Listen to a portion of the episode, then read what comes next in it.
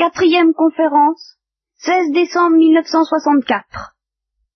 Alors, la dernière fois, après la séance, quelqu'un m'a proposé une objection à tout ce que j'avais dit, qui avait le grand intérêt, le grand mérite de mettre tout en cause. Absolument tout. Et, j'ai évidemment un peu regretté sur le moment que l'objection n'ait pas été faite en cours de séance, mais en y réfléchissant, je ne le regrette pas trop parce que c'est une objection tellement importante, je vous le répète, tellement profonde, que euh, ça vaut la peine de l'examiner tranquillement, tout à fait à loisir, et après que j'ai eu moi-même le temps d'y réfléchir un peu. Elle nous offrira d'ailleurs le moyen de pénétrer progressivement dans le cœur du sujet. Alors, on m'a dit, je ne suis pas d'accord avec vous, du tout, parce que le point de vue auquel vous vous êtes placé est un point de vue contemplatif. Euh, c'est un effort pour regarder les choses, et en particulier le mystère du mal, d'une manière telle que on ne soit pas trop tourmenté, tracassé. La vraie solution, donc, ne consiste pas à se faire une idée des choses dans laquelle le mal trouve sa place, c'est-à-dire à offrir un spectacle du monde tel que nous puissions être plus ou moins réconciliés avec la réalité du mal, mais de lutter contre le mal. Il n'y a rien d'autre à promouvoir, à enseigner, en somme, que la nécessité de lutter pour que le mal diminue. Alors, si vous permettez, je vais d'abord me faire un peu l'avocat.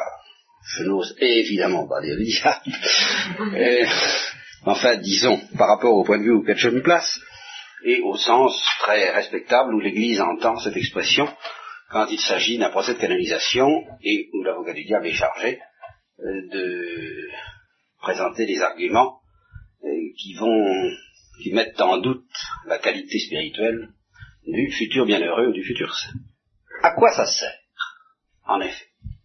À quoi ça nous avance de d'accepter dans notre esprit la réalité du mal Qu'est-ce que ça change Que vous soyez d'accord ou que vous ne soyez pas d'accord avec les souffrances qui sont dans le monde et toutes les autres formes de mots qui peuvent y régner?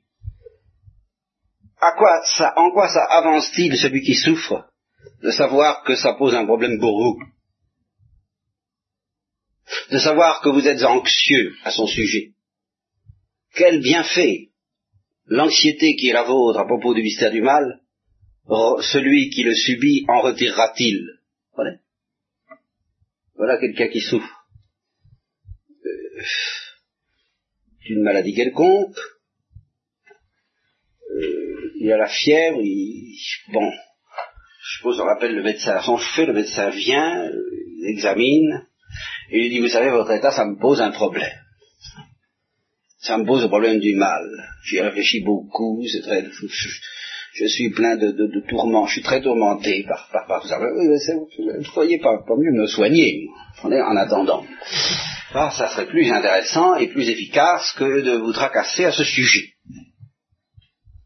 Alors, peut-être, peut-être, d'autres arguments euh, pourraient-ils être euh, ajoutés à celui-là? Je m'excuse à l'avance si je ne déploie pas l'opinion en question, si je ne la soutiens pas par d'assez nombreux et d'assez forts arguments, c'est ce que j'ai cru comprendre, c'est l'argument qui m'a paru le plus solide. Enfin, se, faire une philosophie stoïcienne, chrétienne, platonicienne, cartésienne, malbranchienne du, du mystère du mal, ne change strictement à rien. N'avance strictement à rien. Ne change en rien la face du monde. Ce qui, par contre, peut changer la face du monde et peut diminuer la somme de souffrance et de misère qui accable les, malheureux humains, eh bien c'est tout ce progrès, c'est tout ce progrès dont on a vu euh, l'essor au début de leur naissance, précisément au moment où s'est atténuée, estompée la perspective purement spéculative, contemplative des scolastiques. N'est-ce pas?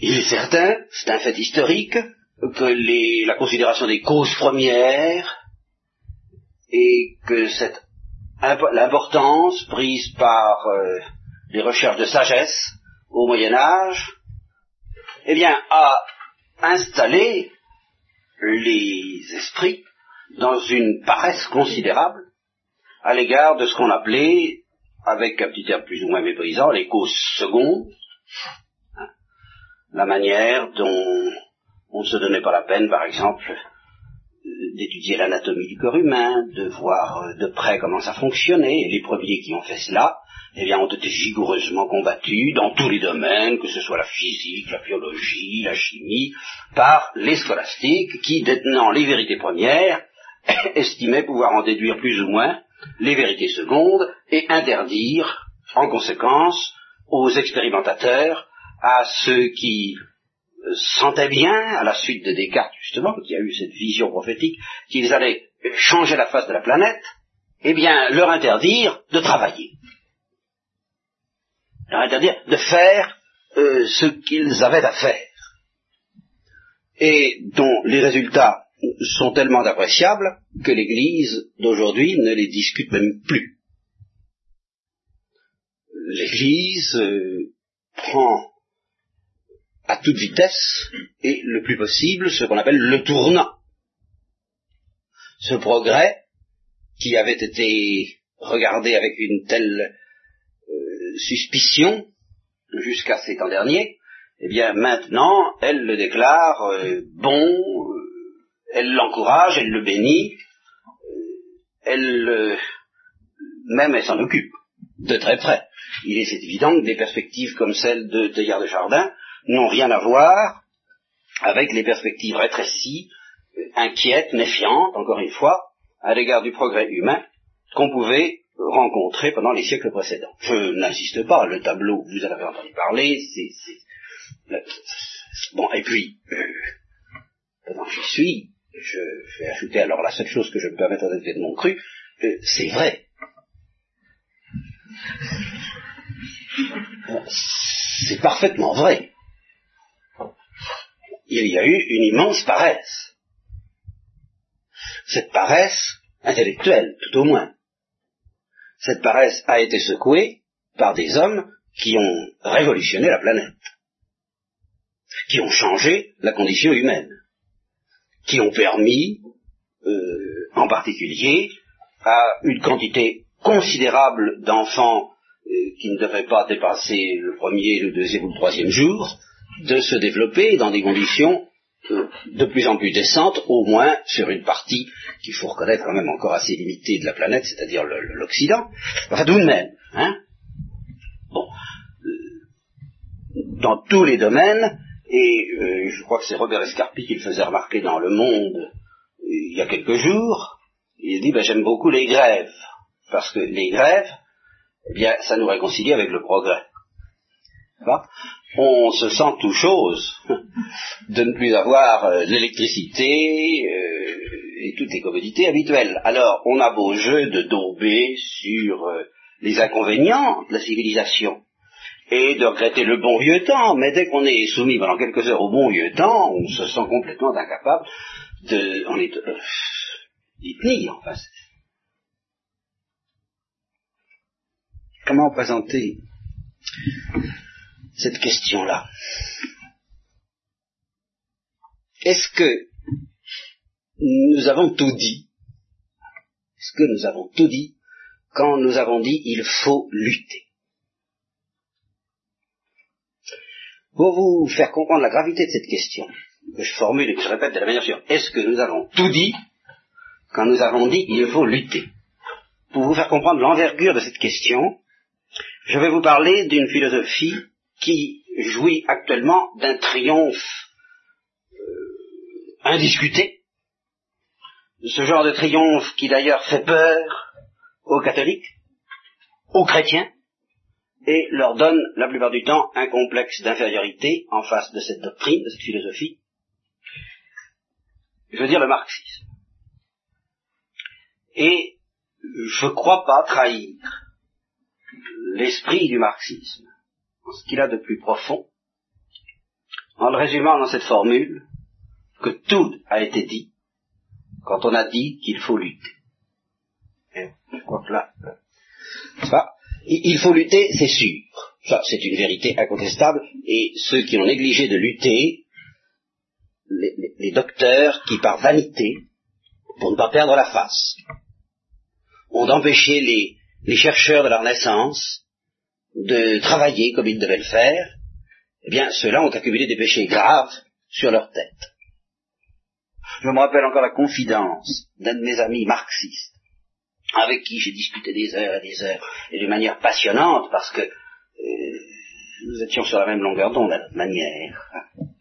Il me disait, je peux vous avouer une chose, Molinier, je suis pas en paix. Ça marche pas. Ça n'avance pas. La lutte pour la justice, la lutte pour le progrès, quand on regarde les choses de manière objective, on a tout de même l'impression, on risque d'avoir l'impression que c'est une goutte d'eau dans la mer. Bien sûr, on a l'espoir euh, messianique, plus ou moins messianique que nous le marxisme, mais enfin, bon, c'est bien je dis la seule manière, devant la, quantité énorme d'obstacles qui sont accumulés sur la route de celui qui veut faire du bien, lutter contre le mal, la seule manière pour lui de ne pas perdre espoir, je dis que c'est de n'avoir rien d'autre. Il est impossible que devant les démentis que la réalité inflige d'une manière tout de même écrasante, ne serait-ce que toutes ces guerres qui sont en partie tout de même, tout de même, il faut le reconnaître, non pas le fruit du progrès, mais le fruit d'une nature humaine qui n'a pas été améliorée par le progrès et qui finit par acquérir, euh, tout en n'étant pas meilleur, des moyens de destruction de plus en plus effrayants.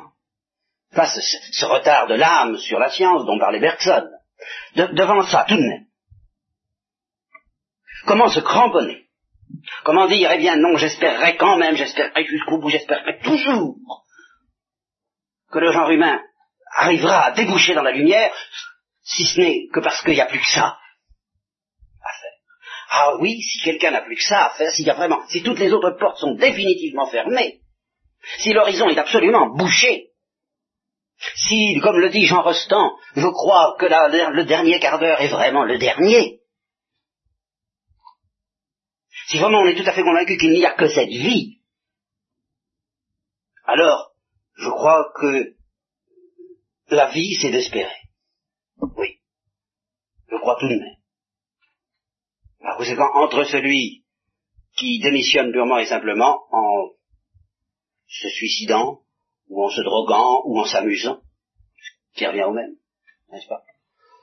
Et puis celui qui dit non, je lutterai pour les hommes, jusqu'au bout, je veux espérer. Je n'hésite pas dans le choix de l'estime, qu'il faut donner. Mais je pense que si on a un autre espoir, il n'est pas possible de se cramponner à ce point-là. Voilà, je, vraiment. Je, parle au nom peut-être d'une sensibilité excessive. C'est pour ça que je dis, euh, moi, je ne sais pas. Je pense à tous ceux pour qui nous ne pouvons plus rien faire, à tous ceux pour qui nous ne pouvons encore rien faire et qui vivent maintenant. Et quel que soit l'effort que nous pouvons accomplir, euh, l'immensité de la tâche paraît tellement décourageante que si on a un autre espoir, comment ne pas se précipiter sur cet autre espoir? Une autre porte nous est ouverte. Qui, aura la, la, force? Vous voyez, quand on nous dira, eh bien, cet enfant de trois ans qui est morte euh, après avoir été persécuté par ses parents, hein, hein, une vie éternelle, une vie de bonheur éternel l'attend. Eh bien, celui qui accepte de croire à cela, comment voulez-vous que sa vue du monde ne soit pas complètement transformée? Enfin, je ne sais pas. Il peut tout de même pas lutter avec la même âpreté. Il peut lutter avec le même cœur, la même charité, la même ardeur, si vous voulez, mais la même âpreté désespérée, non. On en arrive d'ailleurs à des choses singulières. Par exemple, dans l'ordre de la médecine, il y a tout de même un moment où on ne sait plus s'il faut prolonger le malade ou pas prolonger le malade. Hein? On, se dit qu'est-ce qu'on va gagner? Des jours de souffrance. C'est tout ce qu'on va gagner. Quelques jours de souffrance. Et pour cela, il va peut-être falloir dépenser des sommes considérables pour faire venir un certain produit d'Amérique. Est-ce qu'il faut le faire? Est-ce qu'il faut lutter? Voyez-vous, voilà, est-ce qu'il faut lutter? Et jusqu'où faut-il lutter? Eh bien, je pense que celui qui n'a rien d'autre, il luttera, bien sûr. Mais celui qui croit en un autre monde, en une autre lumière, en une autre espérance, ne pourra pas lutter de la même façon. Parce que, moi, ça me paraît alors vraiment irréaliste d'espérer une chose. Alors c'est justement, je l'avoue, ce que les chrétiens essaient de démontrer aux marxistes. Et c'est là où j'ai peur que les chrétiens ne partent perdants. Et où j'avoue que si j'étais marxiste, je ne serais pas tendre pour les chrétiens. De ce point de vue-là. Je vous le dis en toute sincérité, en toute honnêteté. Comprenez-moi, si j'étais marxiste, moi je me passionnerais pour ce monde à l'exclusion de toute autre chose. Et je ne supporterais pas qu'on vienne m'embêter avec un autre monde qui, enlève de, leur force aux militants, justement, aux militants. Voyez-vous cette expression? La vie, et ça c'est la, la perception absolument profonde et définitive de Marx, la vie c'est la lutte. Ici, alors, nous arrivons à des considérations philosophiques, mais qui sont foncièrement sous-jacentes au, matérialisme dialectique, et où, justement, un chrétien, un chrétien, c'est très grave, parce qu'il va falloir qu'il prenne position. Pour Marx, pour le matérialisme dialectique, la vie, c'est la lutte contre la mort. C'est-à-dire que s'il n'y avait plus la mort, il n'y aurait plus la vie. S'il n'y avait plus le mal, il n'y aurait plus le bien le bien n'étant rien d'autre que la lutte contre le mal. Et vous? L'être n'étant rien d'autre que quelque chose qui s'oppose au non-être en termes tout à fait philosophiques. Mais ce qui revient à dire que dans cette perspective, on ne peut pas espérer, vous comprenez, ce n'est qu'un rêve, et un rêve qui est une lâcheté, de découvrir une vie qui ne soit pas une lutte contre la mort, ce qui est exactement le paradis des chrétiens. Qu'est-ce que c'est que le paradis? Eh C'est une vie qui ne se définira pas comme une lutte. Voilà.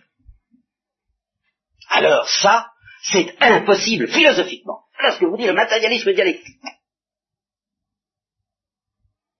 Ça n'existe pas. C'est un rêve purement imaginatif. Demandez-vous ce que c'est que la vie, vous verrez qu'elle se définit comme la lutte contre la mort et rien d'autre. Demandez-vous ce que c'est que le bien, vous verrez qu'il se définit comme la lutte contre le mal et rien d'autre. Par conséquent, la perspective et le rêve et l'espoir d'une vie où il n'y aurait pas à lutter, c'est en fait une fuite devant la vie, la vraie vie qui est lutte. Alors, c'est là où je dis les chrétiens doivent s'interroger, parce que avons-nous le droit d'être chrétiens? Et avant de dire euh, je de renouveler les promesses du baptême, comme hein, je, Ici, nous sommes dans un cercle de théologie, c'est pourquoi je me permets de faire appel à votre christianisme. C'est au nom du christianisme que je parle. Je ne cherche pas pour le moment à faire une démonstration philosophique de l'erreur du matérialisme dialectique. Ça, c'est une autre affaire que d'ailleurs j'ai, je n'ose pas dire réglée, mais enfin, que j'ai assez vite traversée pendant les deux premières, euh, ou la première séance que nous avons eue. C'est ça Et où essayé d'expliquer que justement, l'être ne se définit pas, en somme, comme euh, par son opposition au non-être, il a sa consistance en lui-même, et c'est au contraire le non-être qui se définit par rapport à l'être. La vie ne se définit pas par comme étant une lutte contre la mort, mais comme étant la vie. C'est la mort qui, d'une certaine manière, est une lutte contre la vie. Et le bien ne se définit pas comme une lutte contre le mal. Il a une consistance et, la possibilité d'une vie infinie, qui donc ne rencontre pas d'obstacle, qui donc n'a pas à lutter, et qui s'appelle Dieu, d'un bien infini qui ne rencontre pas d'obstacle, et qui n'a pas à lutter, et qui s'appelle Dieu, tout cela est concevable philosophiquement. Ça, je l'ai dit, euh, j'admets qu'on en discute, c'est pas ça mon propos ce soir. Ça, me paraît la vérité, j'y crois, toutes mes forces. Justement, j'ai fait mon option, si je peux dire, sur ce point. Mais ce que je veux dire, c'est qu'un chrétien, est mis en face de ce problème comme, peut-être le plus grave. qui doit commander son choix, car on ne peut tout de même pas être chrétien sans espérer la vie éternelle. Enfin, je vois pas très bien ce qui reste du christianisme si on n'espère pas la vie éternelle. Même si, dans, en étant aussi gentil que possible, aussi large que possible au point de vue dogmatique, n'est-ce pas, dans une perspective euh, qui serait un peu celle de Théard de Chardin, eh bien, on espère que la vie éternelle vienne petit à petit, tout doucement, s'installer sur la terre, euh, insensiblement au, terme de, l'évolution. D'une évolution de plus en plus favorable, de plus en plus optimiste, de plus en plus heureuse, qui petit à petit nous permettra de déboucher dans la vie éternelle. Soit, mettons même ça, moi je veux bien. Hein? Je veux bien, enfin je veux bien, euh, toute réserve est en fait quant à la validité de cette affaire-là. Enfin, c'est, faisons comme s'il n'y avait pas de problème de ce côté-là. Eh bien, il reste qu'on espère la vie éternelle. C'est-à-dire quoi? Je vous mets au défi que le christianisme tienne le coup, que l'évangile tienne le coup, que le Christ puisse encore demeurer, si nous n'espérons pas une vie où il n'y aura plus besoin de lutte. Ça n'a l'air de rien, ça va donner toute l'affaire. Si ce n'est qu'un rêve de paresse, et si ce n'est pas au contraire le pressentiment que la réalité la plus profonde, la plus intense, la plus vivante, la plus débordante, n'est pas lutte, mais repos, contemplation. Alors, je crois qu'il faut envoyer promener le. Parce que le paradis, le ciel, c'est coulé. Non. À moins qu'au ciel, Dieu nous trouve encore des ennemis, des obstacles, qu'il va falloir se battre peut-être contre les démons. Alors là, ça va redevenir intéressant. Vous comprenez? Non, mais c'est...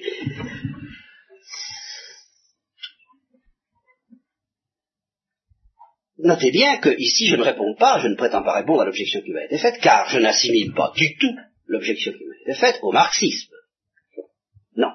Je pose seulement la question, tout a-t-il été dit quand on a dit il faut lutter?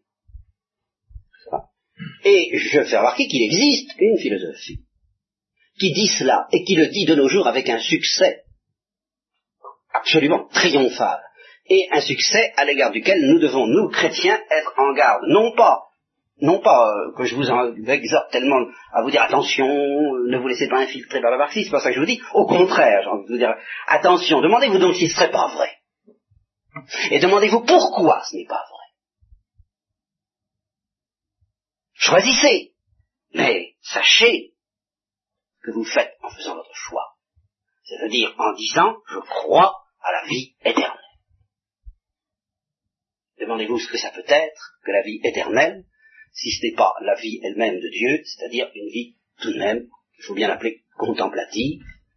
Contemplative parce que Dieu euh, n'a rien à faire et a supposé qu'on dise mais qu'il est très actif parce qu'il gouverne le monde. Enfin, un jour viendra, un temps viendra, c'est le sens même de la promesse du Christ, et c'est le sens même des perspectives de l'Apocalypse, où il n'y aura plus rien à faire qu'à jouir en commun du fruit de nos travaux.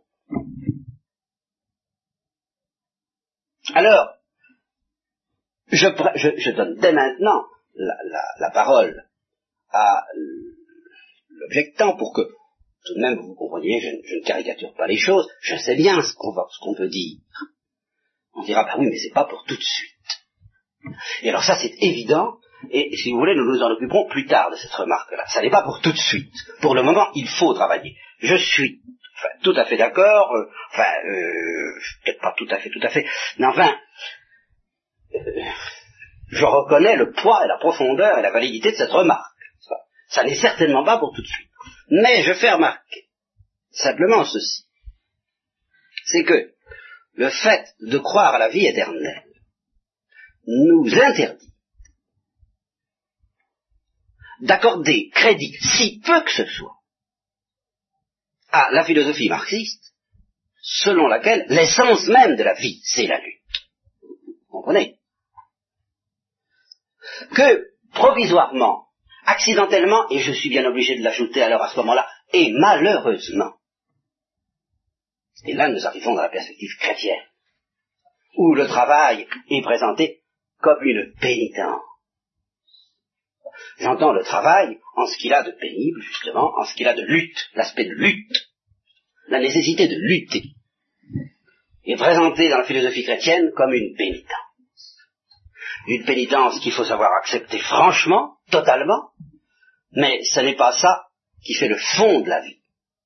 Et si c'était ça qui faisait le fond de la vie, alors je dis que pour un chrétien, pour un chrétien, la vie ne vaudrait pas la peine d'être vécue. Car le chrétien ne lutte que dans l'espoir de ne plus avoir à lutter un jour. Et s'il n'y avait pas cet espoir pour le soutenir, il ne pourrait plus continuer. Alors le paradoxe, c'est qu'il existe dans le marxisme un messianisme qui nous laisse espérer qu'un jour il n'y aura plus à lutter, entendons-nous. Entendons-nous. Je vais vous donner une précision sur le marxisme à ce sujet parce que je voudrais tout de même pas vous laisser penser que j'ai des idées trop sommaires à l'égard du marxiste. Le marxiste distingue deux aspects de la lutte. Un aspect qui, aux yeux du marxiste, est bonheur, et qui est la lutte contre la nature. C'est le destin de l'homme de lutter contre la nature. Et cette lutte est un bonheur. C'est le seul bonheur possible pour l'homme. La vie lutte contre la mort. C'est d'ailleurs ce que disait encore mon ami marxiste qui disait, euh, et quand nous en aurons fini, Molinier, avec les injustices sociales, il avait vraiment un air prophétique et, ça m'impressionnait, je crois, mais je ça, nous partirons en croisade contre la mort. Ah, il ne doute de rien, il faut reconnaître qu'il ne doute de rien. Mais je les comprends si on n'a rien d'autre. Alors, ce qui est sain, ce qui est heureux, ce qui est tonique, c'est de lutter contre la nature. Mais cette lutte, de par le processus de l'histoire, s'est trouvée, alors c'est là où vous allez voir la profondeur, la, la virulence de cette philosophie. Cette lutte s'est trouvée entravée, dénaturée, et au lieu d'être une lutte heureuse, une lutte saine, une lutte tonique, la lutte de, de, l'alpiniste qui part à l'ascension d'un sommet difficile, mais tout de même exaltant, au lieu d'être ce qu'elle devrait être, c'est-à-dire justement exaltant. La lutte est devenue déprimante à cause de deux aliénations. L'aliénation religieuse et l'aliénation capitaliste. Mais dans l'esprit de Marx, justement, Dieu, la religion, c'est ce qui empêche de lutter d'une manière exaltante. Parce que ce Dieu apparaît comme un pouvoir absolu, source de crainte. Et c'est en cela que la philosophie marxiste rejoint la grande tradition d'un homme qu'on ne s'attendrait pas à trouver là à première vue, mais qui est à la clé, à la base, tout le matérialisme dialectique, Épicure. Marx ayant à faire une dissertation ou un exposé, je crois, je sais plus très bien, enfin une comparaison entre Épicure et euh, les stoïciens, répond franchement en défendant Épicure contre les stoïciens. première vue, ça peut paraître étrange, mais quelle est l'essence de la philosophie d'Épicure? C'est très simple. Il faut trouver le moyen d'être heureux de se débrouiller, de faire son affaire, de s'épanouir avec les moyens du bord. Et rien d'autre. En particulier, surtout pas, l'espérance d'une autre vie et des dieux qui viendraient plutôt à notre secours. Épicure et son disciple Lucrèce démolissent tranquillement toutes ces imaginations populaires qui, soi-disant, aident à vivre, mais qui aident surtout à surmonter les peurs qu'elles ont engendrées. La grande idée de Marx, c'est de lutter contre la peur, c'est d'affranchir l'homme de la peur. Non pas l'affranchir de la lutte. Car la lutte, c'est le bonheur, Mais l'affranchir de la peur qui entrave la lutte. Et la première source de la peur, c'est Dieu. Et ce sont, d'une manière générale, toutes les grandes puissances et toutes les forces obscures en face desquelles l'homme a l'impression qu'il n'est pas le maître, qu'il ne peut pas être le maître, qu'il n'y a pas à lutter, qu'on ne peut pas lutter, qu'il n'y a rien à faire. Ce sont tous ces toutes ces forces, sources de cette impression qu'il n'y a rien à faire, que Mars combat avec impitoyablement. Il estime qu'il y a toujours quelque chose à faire à condition qu'on n'ait pas peur. Or, avec Dieu, du simple fait qu'on pose l'existence de Dieu, en face de Dieu, il n'y a rien à faire. C'est essentiel à, la notion même de Dieu, qu'en face de lui, il n'y a rien à faire. Bien sûr, les chrétiens diront, euh, Marx a caricaturé euh, l'image que l'on doit se faire de Dieu. L'image qu'on doit se faire de Dieu, c'est au contraire celle d'un père qui nous encourage à la lutte et à l'action, et non pas qui nous plonge dans la peur. C'est vrai. c'est vrai. Seulement, il reste ceci. C'est que vous n'arracherez pas à un marxiste, et au fond je crois qu'il a raison, cette impression que non seulement la vie religieuse, mais le rêve d'une autre vie, non seulement la crainte religieuse, la vie religieuse en tant qu'elle est bâtie sur la crainte, mais l'espoir, le rêve d'une autre vie, est une aliénation, c'est-à-dire quelque chose qui transforme la lutte, et qui au lieu de permettre à cette lutte d'être exaltante, la rend déprimante. Pourquoi? Parce que, encore une fois, aux yeux de Marx, une vie qui se développe sans obstacle, une vie qui se contente euh, de profiter d'un bonheur offert sans lutte et sans combat, ça n'existe pas. C'est un rêve de l'imagination. Et si on se réfugie, c'est là où, où, le marxisme et la psychanalyse se donnent la main, de manière extrêmement dangereuse, extrêmement puissante, car la psychanalyse vient au secours du matérialisme dialectique pour dire, mais enfin, ce rêve, cet espoir d'une vie future, qu'est-ce que ça veut dire? Qu'est-ce que ça signifie chez les chrétiens? Voyons un peu le mécanisme de cette affaire-là. Ça veut dire tout simplement des gens qui ont peur de lutter, qui sont fatigués de lutter, qui sont fatigués des, luttes, des, problèmes, des combats, des, difficultés de la vie. Alors, alors, eh bien, ils font comme les enfants. Ils rêvent d'un monde bleu. Ou, alors ce n'est plus le, le Dieu n'est plus le gendarme, soit, mais c'est un peu le nounours, voyez-vous, celui qui vous donne euh, sans coup férir, sans tous les bonbons, tous, les sucres d'orge, toutes les dont vous rêvez.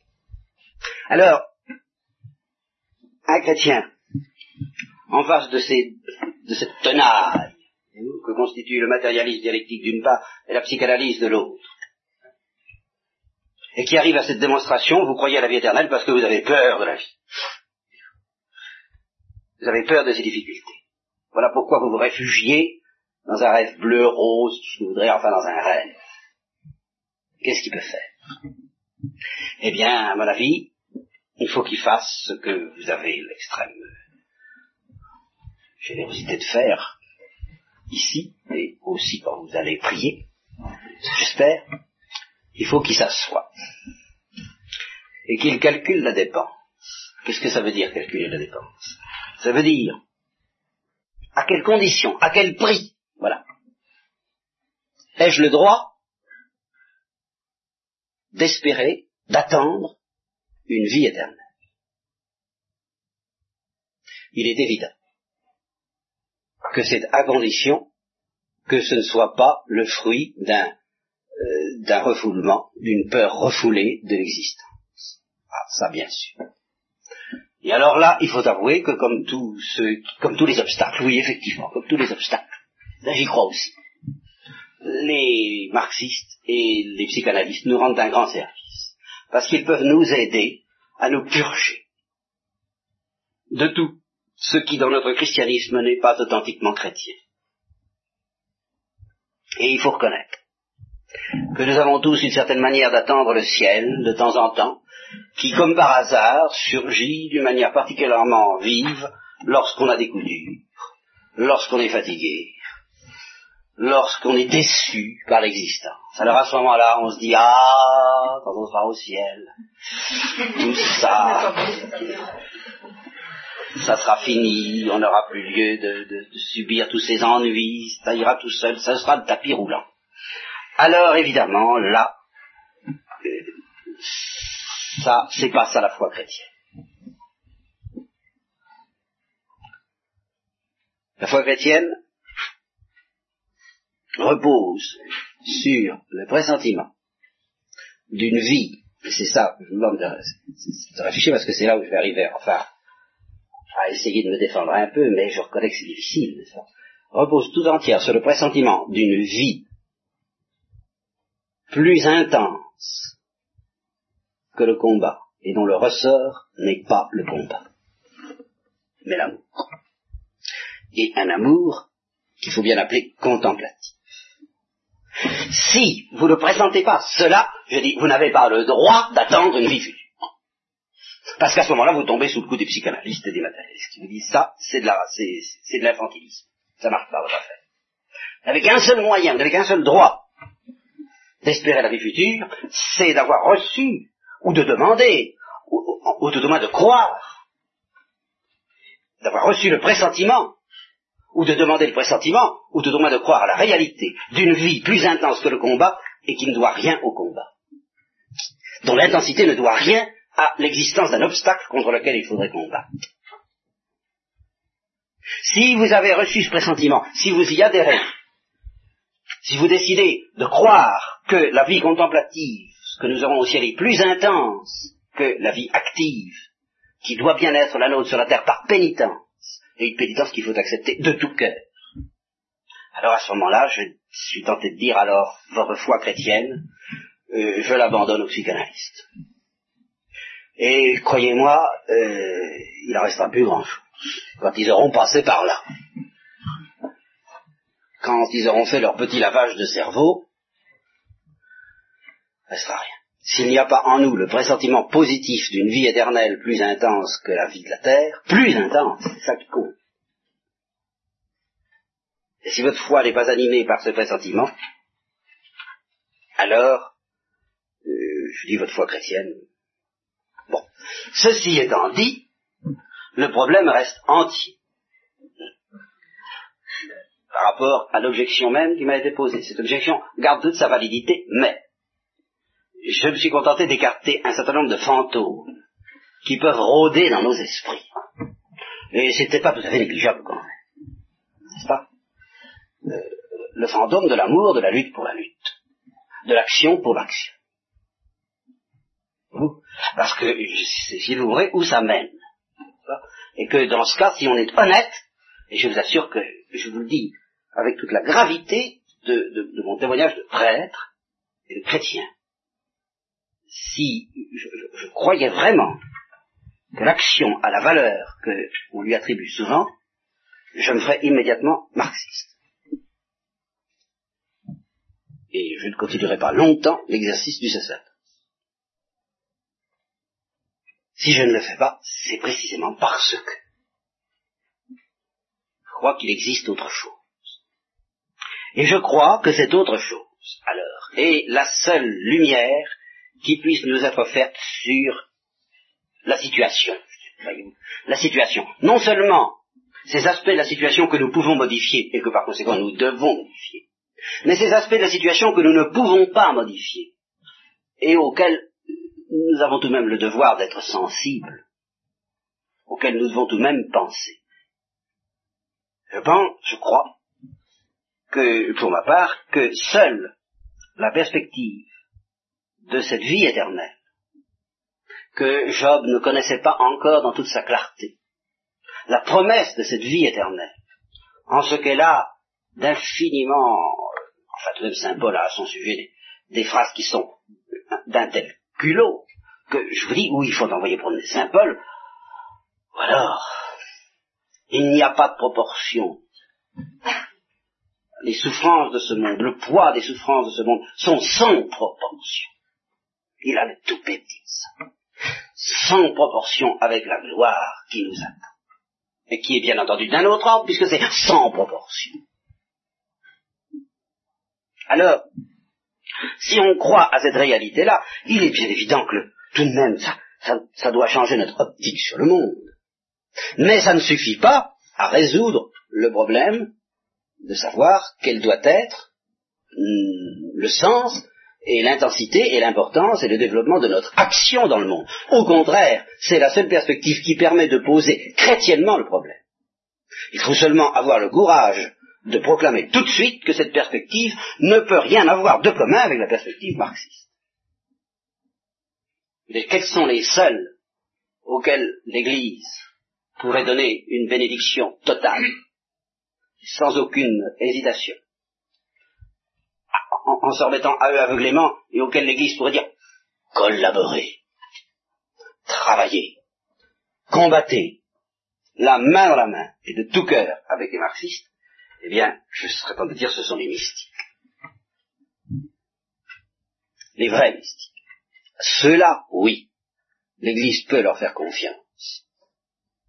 Ceux-là, et il se peut que des hommes comme le maire de Florence, la Pira, et tant d'autres, euh, soient dans cette perspective, soit dans cette coulée, soit dans cette ligne.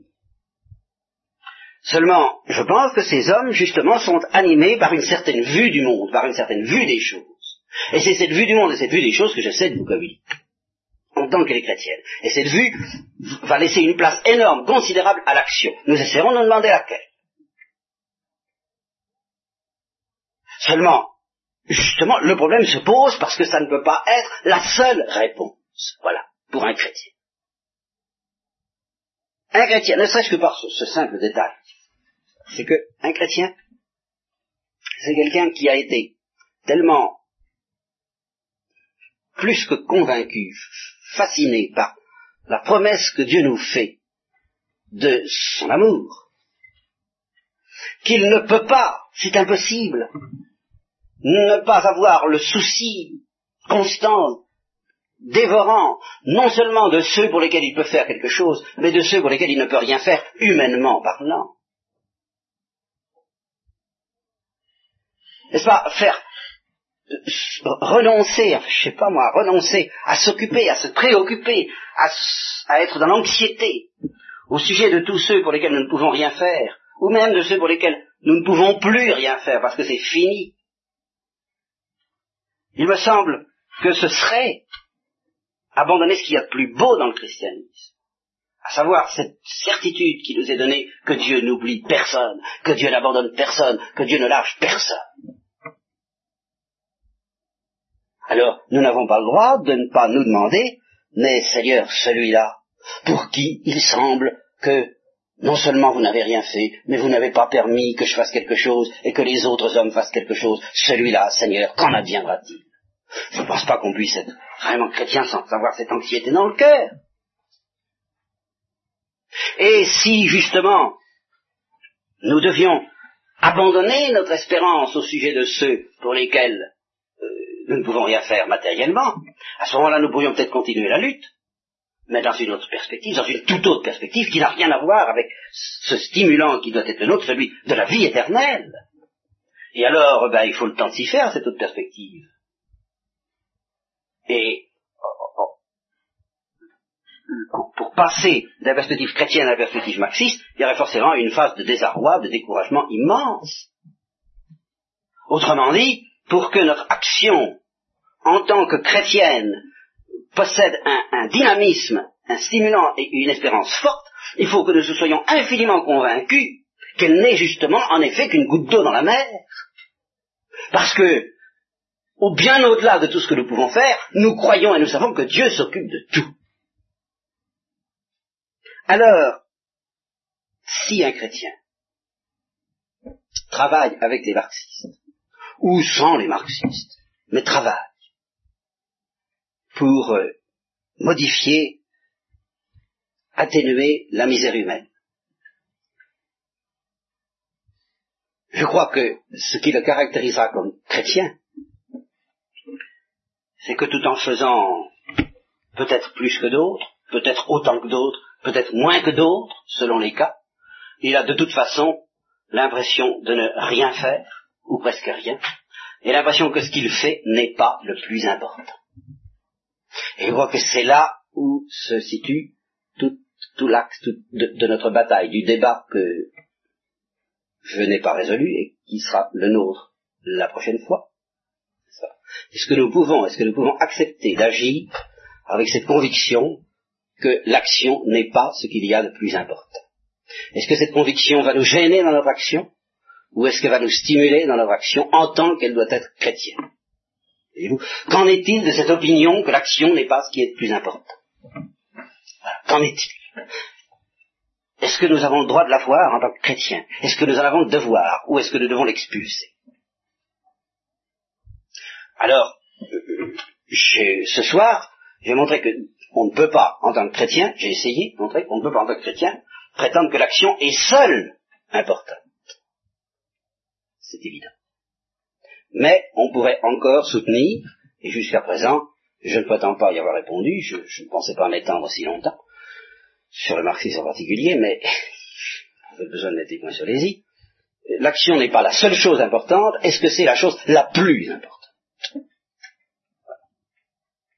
Et est-ce que, si on a concédé que l'action est la chose la plus importante, on n'est pas déjà sur une pente euh, qui risque de faire perdre au sel chrétien sa saveur?